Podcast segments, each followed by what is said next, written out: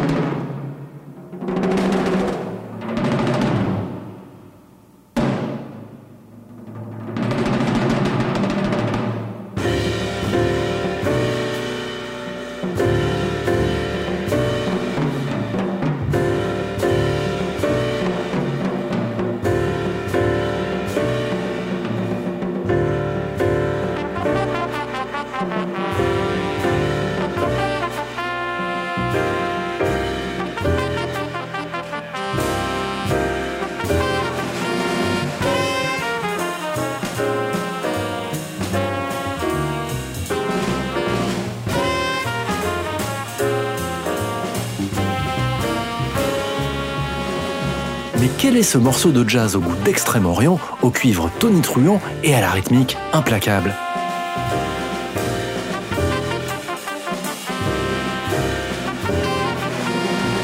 Eh bien, c'est un extrait de l'album Indestructible, enregistré par le batteur Art Blakey et ses Jazz Messengers en 1964. Son titre, Mr. Jean. Et qui est ce monsieur Jean, vous allez me dire? Eh bien, pour le savoir, direction le Japon. We are now flying over the land of the rising sun. In a few moments, our aircraft will land in Tokyo, the most beautiful city of the East. Coming into Tokyo is always a big surprise. The great oriental city is changing. Well, you made it. And the moment you step aboard your Japan Airlines jet carrier, you step into a different world. Nous sommes en 1961. Cette année-là, Art Blakey et les Messengers reviennent de leur première tournée japonaise. Un succès incroyable, rapportent les journaux. Le Japon succombe au jazz américain, claironne le Billboard. Art Blakey triomphe au pays du soleil levant. Selon le magazine Jet, le batteur fut assailli par les demandes d'autographes. On a joué dans pas mal de pays, ajoute Blakey dans les colonnes de Downbeat, mais jamais les membres du groupe n'étaient repartis en larmes. Ma femme en a pleuré jusqu'à Hawaï. Il faut dire qu'à l'époque, cela fait déjà longtemps que les Japonais ont adopté le jazz. Cela remonte même au début des années 20.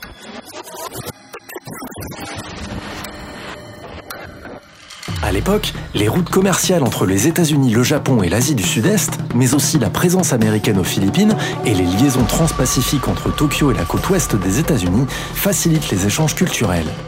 Ainsi, on trouve rapidement des orchestres de jazz dans les grands ports asiatiques. Et les paquebots de luxe venus de San Francisco accostent au Japon avec dans leur soute les premiers disques de jazz et même des partitions. Dès le milieu des années 20, on peut donc danser sur du jazz au Japon au son des premiers orchestres locaux. Mais ce qui va définitivement ancrer le jazz américain dans les oreilles des Japonais, c'est la grande mode du jazz kissa, autrement dit le café jazz. Dans ces établissements, on en comptera jusqu'à 600 dans les agglomérations de Tokyo et Kyoto, on peut s'asseoir dans une ambiance cosy, boire un café et piocher dans la collection du patron les derniers arrivages de vinyle venus des États-Unis. Bref, un paradis.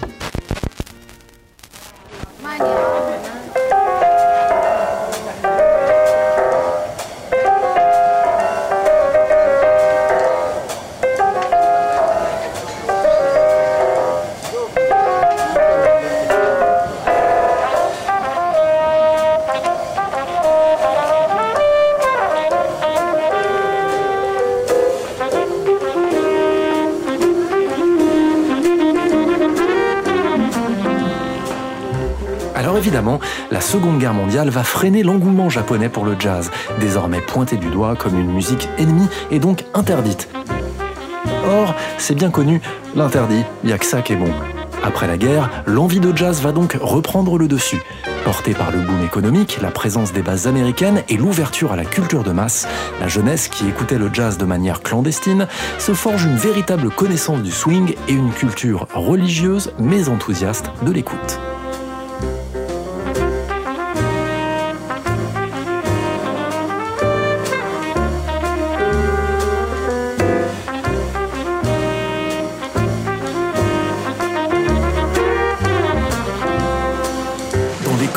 York Times, Haruki Murakami, l'un des plus grands auteurs japonais, se souvient avoir découvert le jazz à 15 ans en 1964 lors d'un concert des Jazz Messengers à Kobe. On lui avait offert le billet pour son anniversaire. C'était la première fois que j'écoutais du jazz pour de vrai, dit-il. Et ça m'a complètement soufflé. J'étais abasourdi. Je pense toujours, poursuit Murakami, que les Messengers étaient l'un des plus grands groupes de l'histoire. Et à partir de là, j'étais converti. Trois ans plus tôt, le 2 janvier 61, Art Blakey et les Messengers posaient pour la première fois les pieds sur le sol japonais. At this time, ladies and gentlemen, we'd like to do another tune which has become an international standard. This tune was composed and arranged by our ex-saxophonist, Benny Golson. And we sincerely hope you enjoy the Blues March.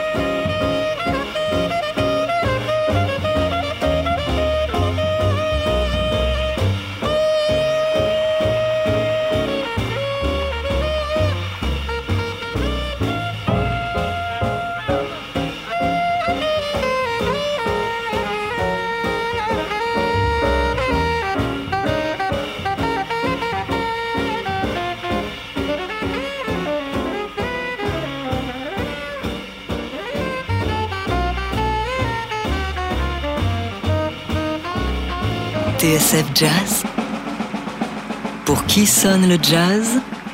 David Copéran. Aujourd'hui, Art Blakey, un messager au Japon, à l'occasion de la sortie de First Flight to Tokyo, The Lost 1961 Recordings chez Blue Note. Car oui, cette blues march que vous venez d'entendre est inédite. Elle a été enregistrée le 14 janvier 61 au Ibiya Public Hall devant 2000 spectateurs enthousiastes. Pourtant, le Ibiya est un lieu de sinistre mémoire. Trois mois plus tôt, le leader du Parti socialiste y fut assassiné en direct à la télévision par un jeune fanatique armé d'un sabre traditionnel. A student rushed on the platform and stabbed him. Mais revenons plutôt à cette première tournée d'Art Blakey au Japon. Et pour cela, ouvrons ce numéro de la revue Downbeat de mai 61.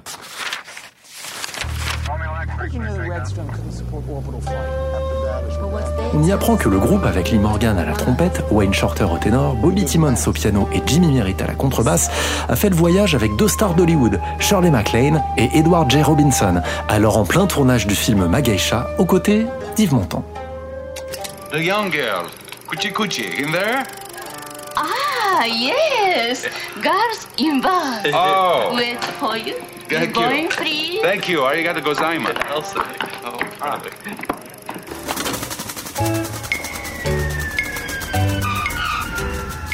À leur sortie de l'avion, les Messengers sont acclamés par la foule. Certains se sont levés aux aurores pour apercevoir leur héros, ces jazzmen américains. On leur jette des fleurs, des jeunes filles en kimono hurlent à plein poumon. Je n'avais jamais vu ça, dira Art.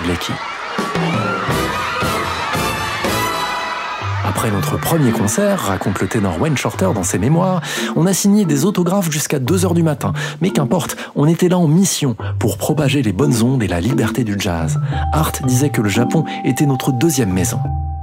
Et pour cause, loin de leur base, les Messengers sont traités comme des princes. Chambres d'hôtel luxueuses, chauffeurs particuliers et de grands panneaux publicitaires à leur effigie le long des autoroutes. And we sincerely hope you enjoy, ladies and gentlemen.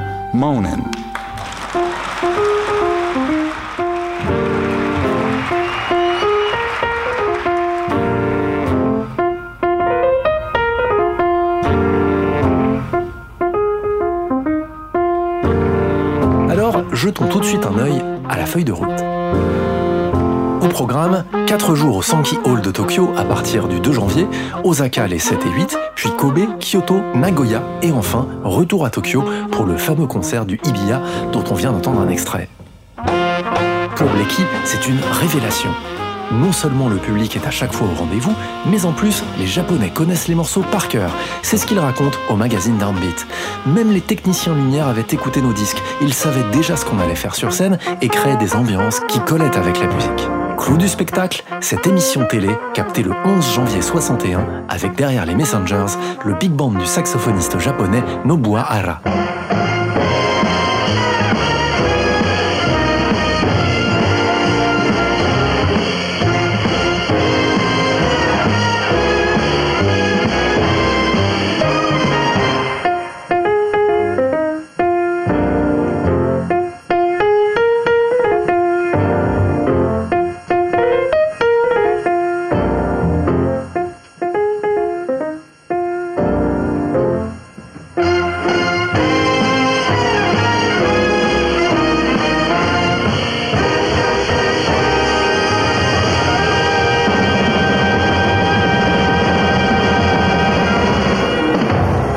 Fin de la tournée, lorsque les Messengers quittent le pays en héros, les bras chargés de cadeaux, plus de 5000 dollars par tête, Art Blakey l'a tout de même un peu mauvaise.